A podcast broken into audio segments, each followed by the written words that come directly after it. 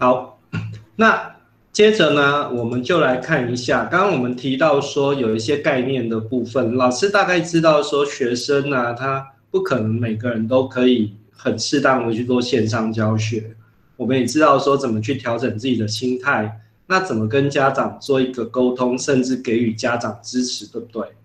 那可是你可能会想说，有没有一些可以入手的资料，协助我快速的入手？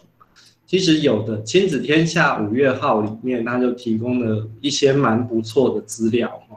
那我自己也从 IST 里面找了一些资料给大家，还有呃之前呢，为了要去处理平大那两门课，其实我也整理了一些东西哈，这些大家都可以拿得到。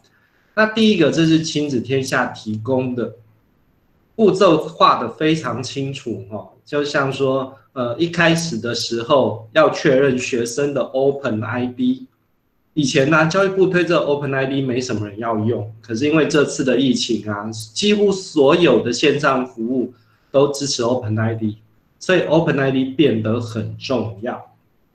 那你要去做线上上课，你一定要去确认你的硬体的设备能不能使用嘛？其实你会发现，说疫情一发生的时候，有一种东西马上缺货，就 Webcam。可是大部分的笔电是有镜头的，对不对？所以那个东西应该也还好。网络呢，这里我必须跟大家讲一件呃蛮悲惨的故事哈，就是呃那一天我要帮平大上课的时候，前十分钟。网络都好好的，那突然间我就发现我家里面的那一台呃光纤的机器出现一个好大的红灯，打电话去中华电信，中华电信就是说嗯现在维修中，那请稍后哦。那这时候我就想说完蛋了，没有网络我怎么去使用？可是呢，我那时候就想到一个方法，就是说哎网络网络的部分呢，我就用我的手机嘛。可是这种东西吼，你平常就要演练了哦，不然你可能到时候你真的会不会？哦，就是呃，如果你是苹果手机，那你怎么样把你的苹果手机透过 USB 跟你的桌机连接，或者是跟你的笔电连接，那这样就可以去送出去。那如果你是 Android 手机，你怎么去连接？那你可能会想说，哎，老师，我不是用无线的，用热点就好嘛？我会建议你用 USB 比较稳定哈。还有呢，你看他这里有提到说，哎，你有什么事情要怎么跟呃家长还有学生公告哦？这个第一个部分他已经帮你处理好了。我觉得这一块比较像是素材的部分哦。素材的部分，刚刚我们讲到说，出版社有帮我们处理了很多数位的素材，那这样子这一块是基本上应该是比较好搞定。那第二个部分呢，就是你学习的内容你怎么去编排？刚刚说的。你是专家，你决定。那你在原本那一种实体想要达到的效果，要怎么去调整成说在线上可以做？这个就需要一些资料来协助哈。特别重要的是互动，只有透过互动才能抓住学生的眼球啦。还有这边哈，你看一下，呃，有时候我们还是必须去自己都有家庭嘛，那怎么把家庭跟呃，我们的工作做一个兼顾，他这里就提醒你哈。好，这个是亲子天下提供的开课前的思考，我觉得这些东西都很不错，可以让你呢在开课前稍微检视一下。那第二个也是亲子天下提供的，就是呃，有一些号称的神人老师哈。那这一位红豆生，呃，是在美国学校的系管师。你可以看他的文章啊，然后这里整理了一些非常好的东西，这些都可以作为大家的参考。另外一个哈是杨昌群老师，呃，这个也是一个非常狂的体育老师哈，竟然有办法把体育课在线上上，上的还蛮不错的。然后他有推荐了一个不错的 Webcam，可是就像我刚刚跟大家说的，最近 Webcam 都缺货啦。那你要去处理这种状况的话，桌机或许是一个比较好的选择。那除了亲子天下资料之外，我我也整理了两篇 IST 的好文章。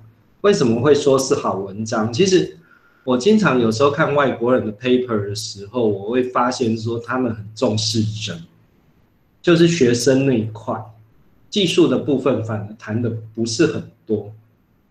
哦，所以这样一篇文章啊，你可以到原文的网址看一下。哦，这是原文的网址。那你可能会说，老师这个东西我看不懂。哎，我这里哈有给你一个翻译的文档，你就点一下这连接，这样点过去就有翻译的文档。哦，OK。那我有帮大家做一下记录哈，例如说，你看他讲第一件事情，我那天看到这份这篇文章，就真的有一点相见恨晚的感觉哈。为什么讲到有相见恨晚的感觉？你看一下，他这里讲到说。避免将有趣但不相关的内容跟预期的内容一起加入，会让投影片看起来很漂亮，但是我也会降低学生的学习效果。哦，这个东西非常非常重要哦。有时候我们都叫学生讲话讲重点，做简报有重点，可是我们自己在做那些相关的教学的时候，你要经常问自己说：这些内容真的需要在这里吗？它对学生的学习有什么帮助？这也就是我为什么觉得说我相见恨晚，因为他真的就是完全的从学生面去思考，然后保持简短，就是把大小的想法切割起来而且每段视讯只有一个连贯的想法，这些东西好，这篇文章你可以自己看。我想跟你讲的是，像这些那么棒的文章啊，你可能经过我介绍 IST 有这些文章之后。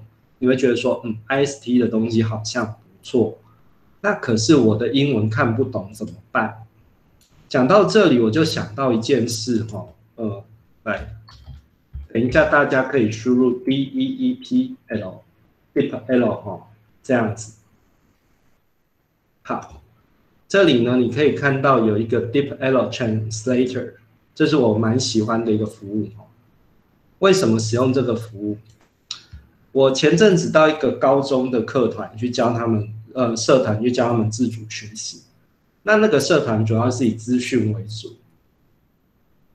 很多孩子想念资工系，所以我就带他们去看清大的资工的线上课程，然后发现很多的大学老师啊喜欢用英语上课，然后他们的阅读的 paper 也都是英语的，就有些人很沮丧哦。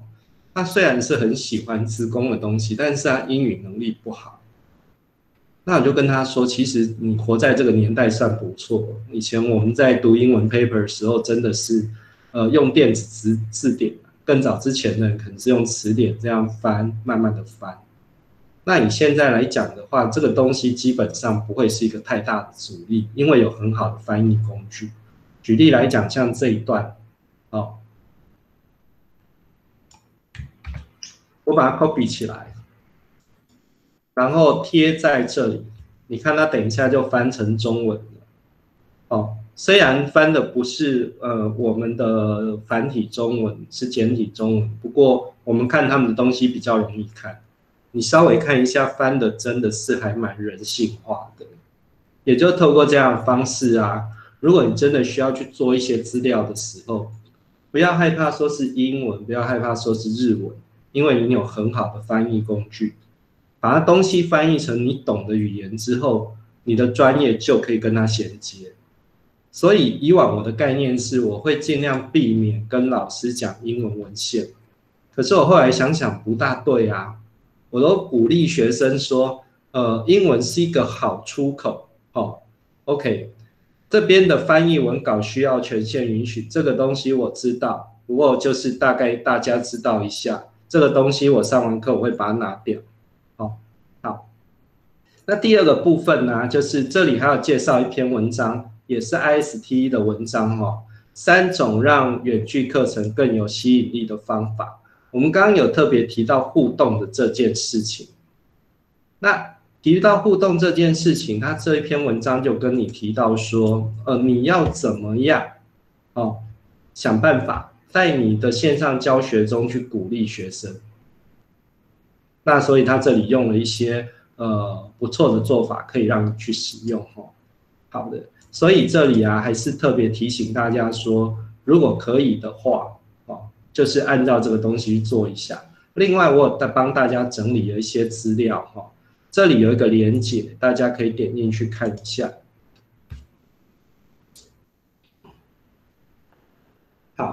呃，这些连接啊是当初啊，就是我在整理平大的一些资料的时候做的一些，把这个东西全部整理到 Notion 里面来。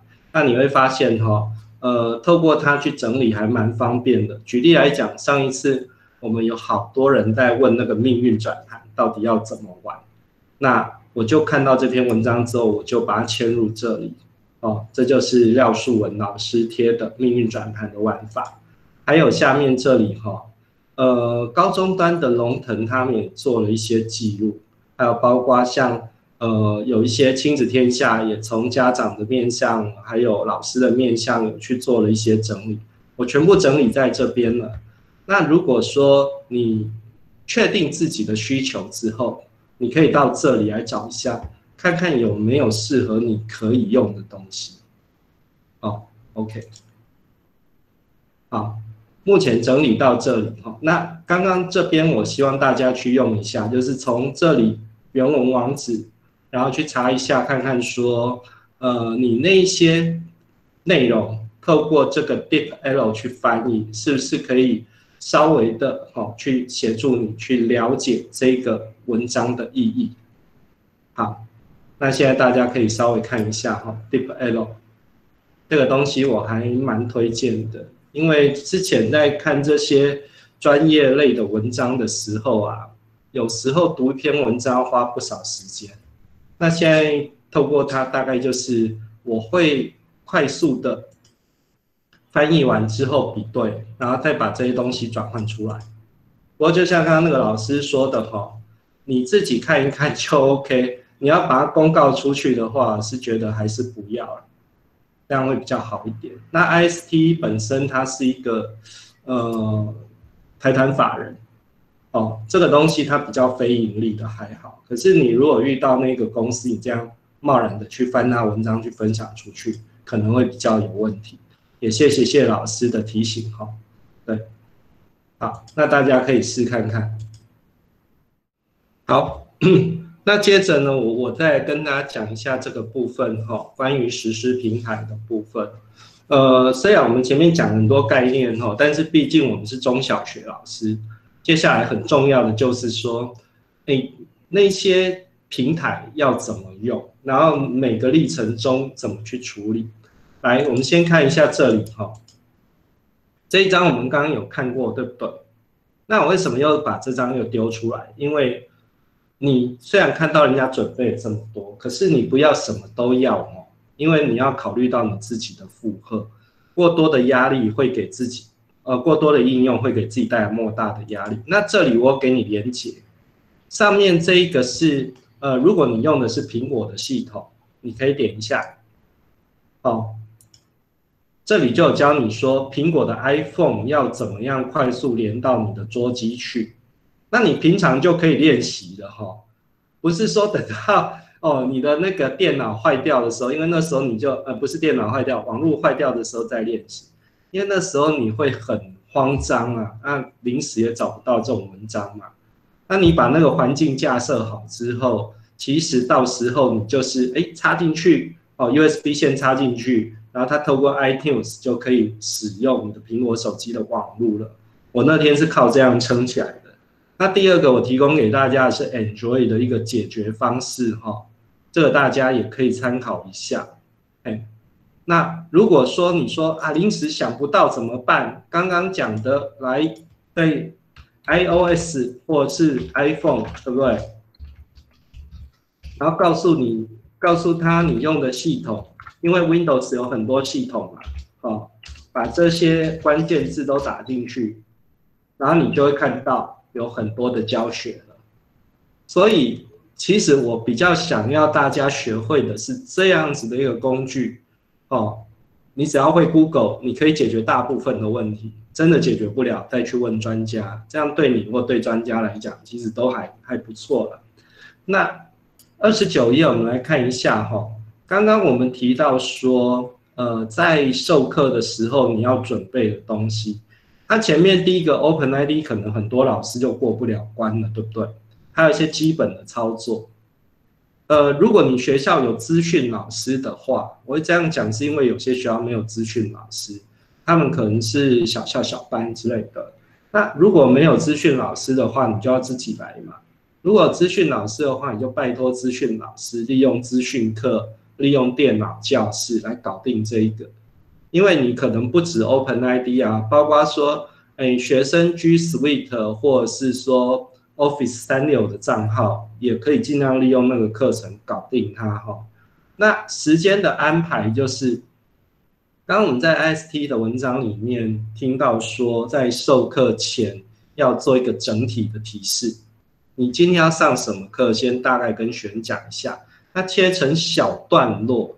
哦，这个部分非常非常非常重要，在刚刚那两篇文章里面有讲到说，切成小段落是一件非常重要的事，而且我刚刚有提到说，中国上海那时候他们规定是一节课最多就是十五分钟讲述而已，那我们这样讲四十分钟，学生大家会昏倒，所以你有时候要去思考一下，说，哎，在教室的状况，在除掉说，哎，你不在的状况，可以假设一下说。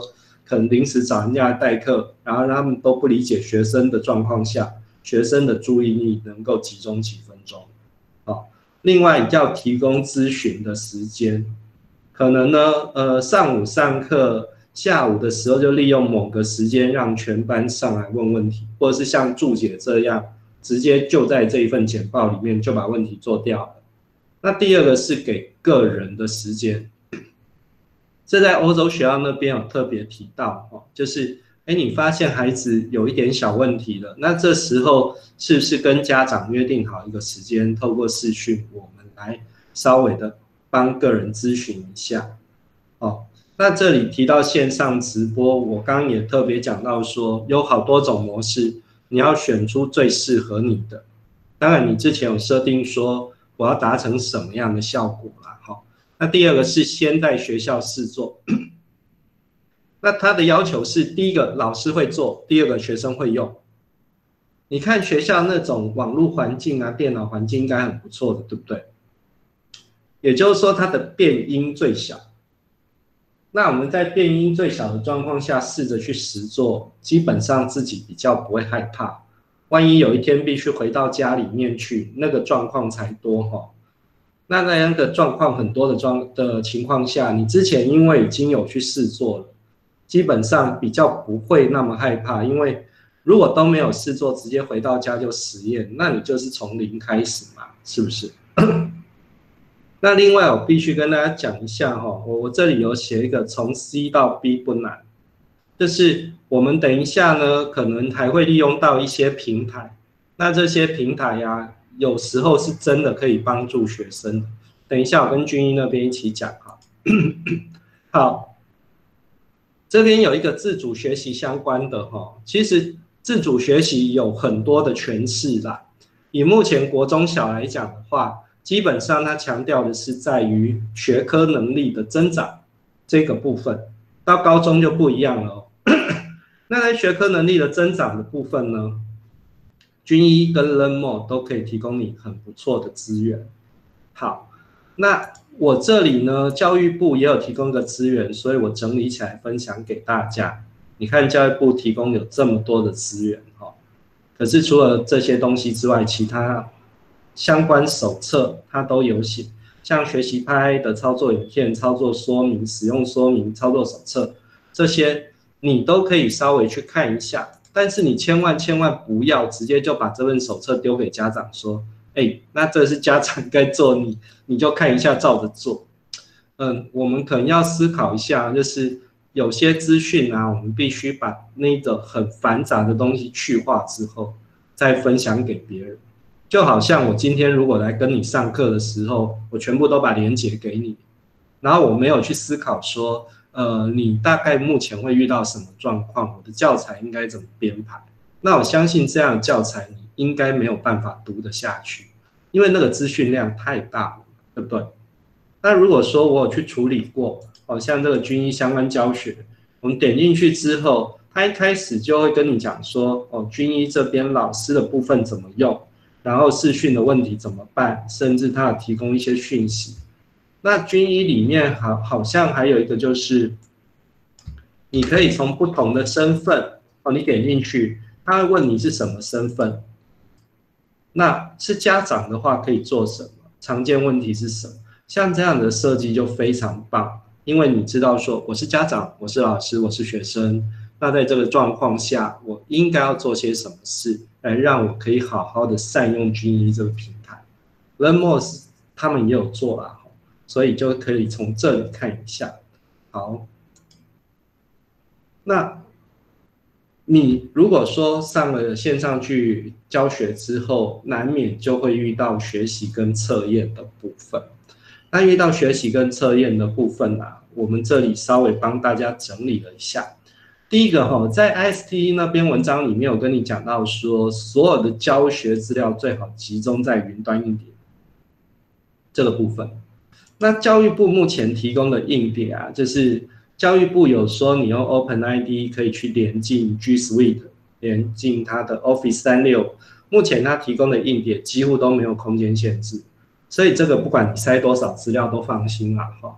那第二个。我会建议大家教学可以用 Google 简报，可以注解跟互动，而且你如果临时需要插入一些影片的话，它是放在 YouTube，你就可以直接这样去插进去。然后你如果是放在你的 Google 云端硬碟，你就可以透过这样的方式去放进去，这些都是可以的。OK，那第三个呢，我们来看一下哈，就是说，呃。我们在做这些东西的时候，难免也需要去派作业。派作业要用的是什么？其实不同的平台都有不同的做法。不管你是用 Google，你是用微软，然后你是用 Apple，它都有类似的东西。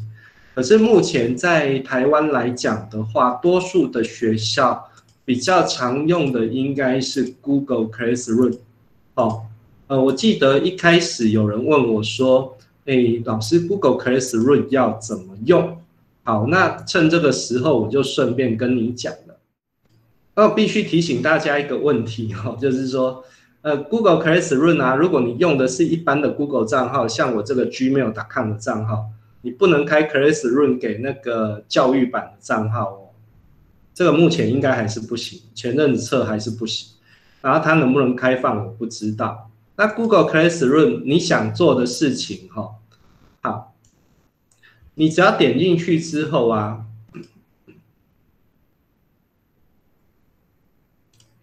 其实你会发现说，所有的课程里面呢，都会有相关的说明，都会有相关的说明。那你不会做的话呢，就是你可以照着它的一个 一开始登进去的时候啊。它会有一些引导，照着它做就好。那真的某些特定的内容哦，例如说你在 Google Classroom 要派作业，你真的不会，又不想去把那些说明看清楚怎么办？因为有时候说明太长哦，阅读起来比较不是那么方便。就用我刚刚跟你说的方式，Google Classroom 出作业，这里就有了哦。然后你这里点进去之后，你会发现说，哎呦，吕聪贤、李正轩，然后这些老师啊，他们有录制一系列的 Google 课程。透过找到一个教学，你也就找到了 Google Classroom 的完整解决方案。因为本来有呃参与者说，老师你可不可以在这里教我们使用 Google Classroom？当然可以啊，可是我们每一个只有四十分钟啊，所以我教完那些之后，我们今天其他东西大家都不用学。那与其这样子，我还不如呃给你鱼，还不如说我教你说怎么去钓鱼，就透过这种方式去做哈。另外有一些互动跟测验的方式，上次我们有试着去用 Peer Deck 这个东西嘛，然后还有 Crazy 卡户这些东西，只要你想学都 OK 的，YouTube 那边都可以找到相对应的影片，因为我们教师社群很可爱哈。很多人都录好之后就直接丢上去了，他也不会去想盈利这些事情，所以你这些东西都找得到。重点是，一开始的时候先求稳定，哦，先求稳定之后，你就可以去用花式的，就可以加入一些东西，多一点互动。这个是学习测验的部分，跟大家讲，就是哦，把教材集中，那怎么去处理互动？派作业、收作业、给成绩怎么做？还有你要不要加入其他的互动方式？这些都是我们可以再稍微想一下的。然后呢，这里 呃，关于亲师沟通的部分非常重要，因为我刚刚有讲到一个例子嘛，就是那个以色列妈妈哦，其实家长对于这种东西也非常焦虑，特别是对家里面有很多孩子的一个状况。那沟通工具的选择啊，其实你不一定要选择什么工具，但是我给你一些原则，就是第一个是你最熟悉，像那很多人很熟悉，对不对？然后一般人也很容易上手，那一般人也很容易上手啊，所以你会发现很多人使用 Nine，他使用 Nine 一个重要的一个原因是 Nine 是单向性的哦，基本上就不会有那一种。呃，把整个学校里面事件的讨论啊，就歪掉的那种感觉，所以很多老师用 Nine，那我选择的是另外一个工具叫 Class Dojo 哈，呃，其实也有另外一个工具叫 Class Team，不过我刚讲了嘛，我最熟悉，然后我有把握可以教一些人上手的，我就先跟大家讲一下 Class Dojo 的一个用法哈。这个 Class Dojo 也有教学，你可以去查一下，都查得到。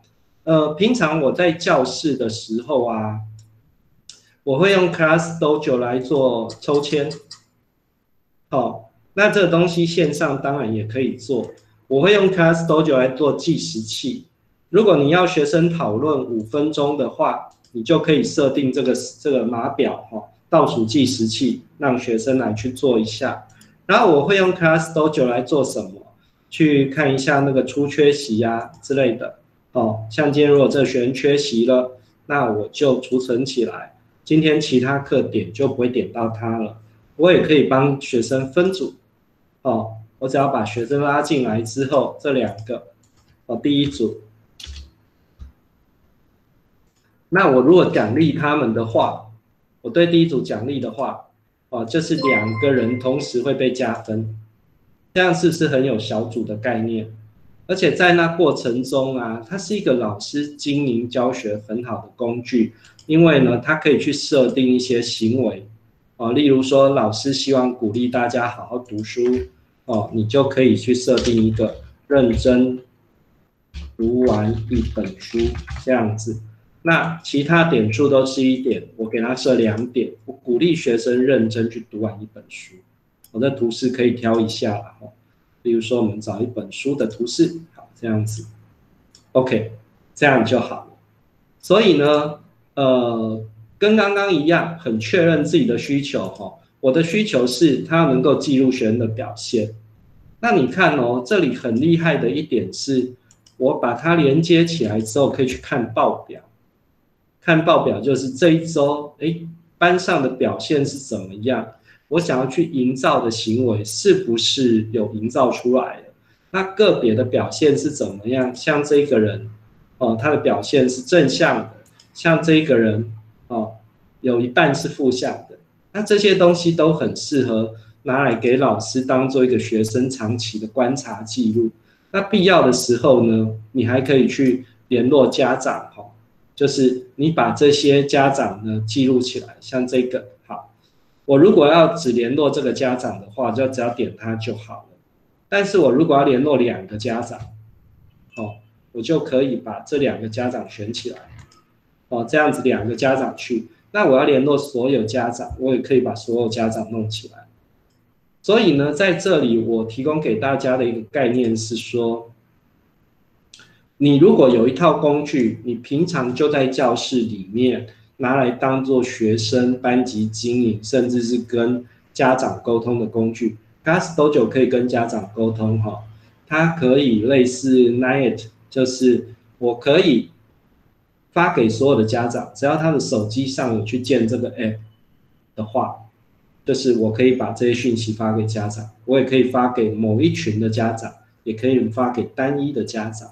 而且对我来讲啊，我比较喜欢的东西是什么？哈，我比较喜欢的东西是我在上面做的记录，我会去记录一些学生的行为哦。他这里也有一个记录的行为哦，或者是我跟家长沟通的一些历程，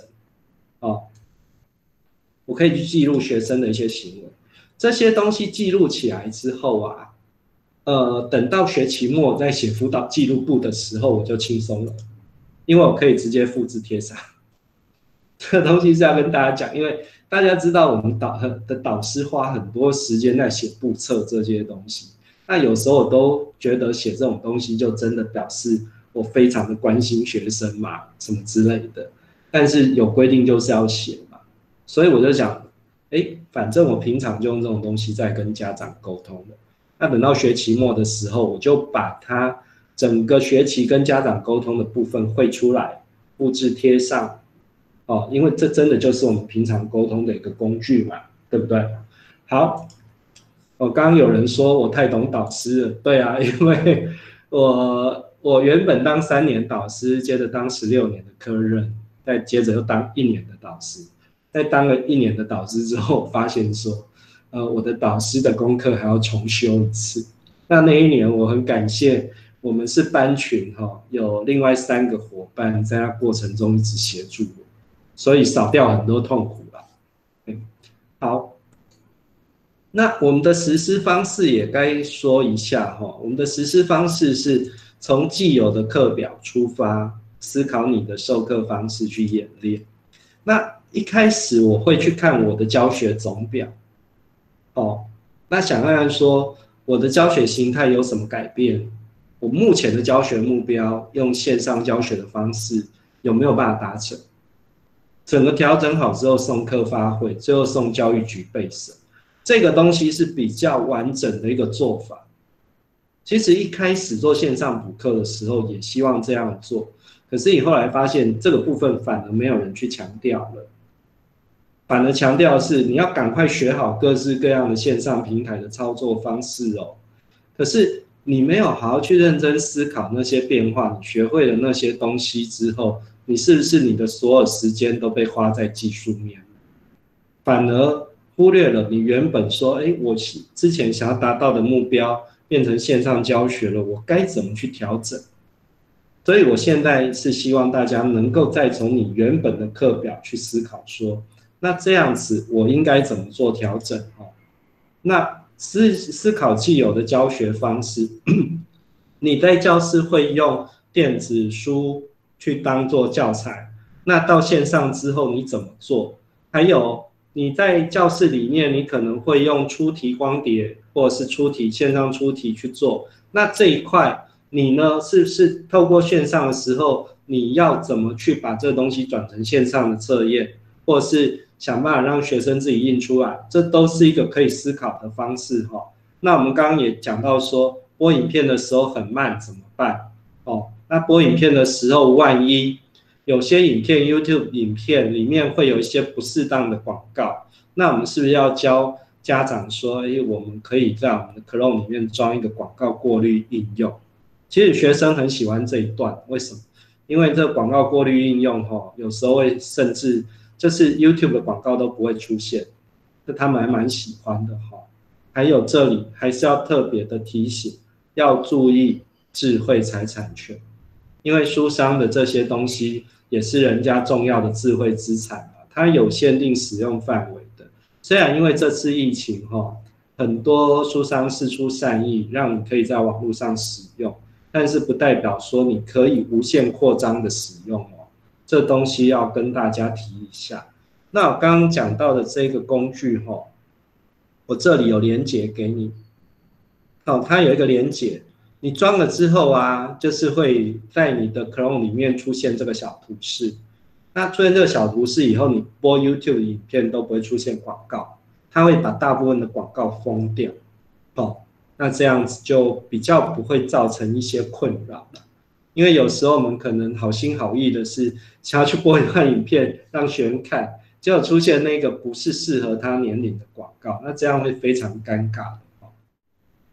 那接着我们来想一下哈，线上教学的特性，要怎么去调整你的教学模式？哦，这个部分我们可以看一下。刚提到说要先把呃多数的内容做一些切割嘛，哈。那这里这是欧洲学校的做法哈，它提供了很多可以自学的东西，还有作业，来并且呢，试出大量的学生可以让，呃，大量时间让学生预约一对一的讨论。那中小学跟中小学的部分呢，学生会期待收到老师的回馈，所以他这里有怎么做？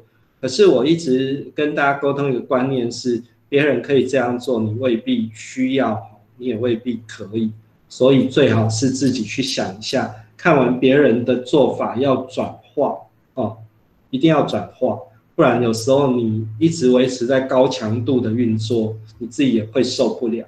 还有另外这里 分组的设计的部分，我为什么特别强调这里哈？虽然我们很多报告跟你说。线上教学最好分组，可是你可能也要想一下，说你以前上课模式有没有分组？如果没有的话，你是不是要先先去熟悉一下分组教学应该怎么做？那如果你有那个经验，你也要稍微的去调整一下，因为线上的分组跟实际的分组不一样。实际的分组，你老师可能还有办法在行间巡视，对不对？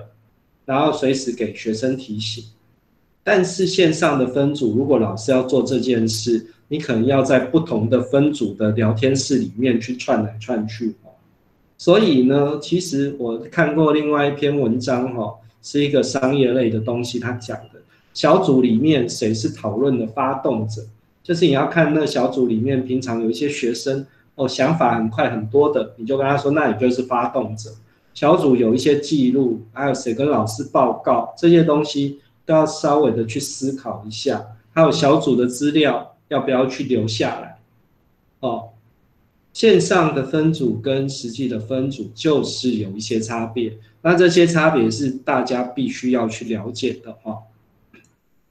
好，那其实不同年龄也有适用不同的教学模式，这这里提的非常好。如果是低年级左右，他可能你老师可以用影音的方式，不一定是直播，直播可以少一点，因为在这个阶段的孩子，父母亲会有提供比较大量的协助，所以用影音的方式是可以的。那等到高年级，他比较喜欢直播哦，你用影音，他就可能跑去其他地方了，或者是直接把手机对准你的镜头哦，那你看到他好像很认真在学习这样子。好，那这里。我们也提一下，呃，刚刚提到最重要、最重要一件事，演练。哦，如果你没有演练的话，一旦事情发生了，你就可能会觉得非常的害怕，然后那时候再临时找东西，有时候也来不及。所以可以的话，就是安排在自己学校的环境哦，甚至在电脑教室里面。那些比较稳定的环境里面演练比较好。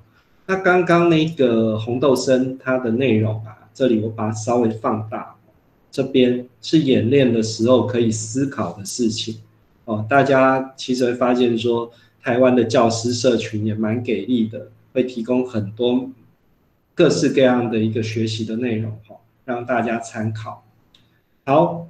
呃，这样子呢，我们整个线上教学的部分就帮大家 run 一次。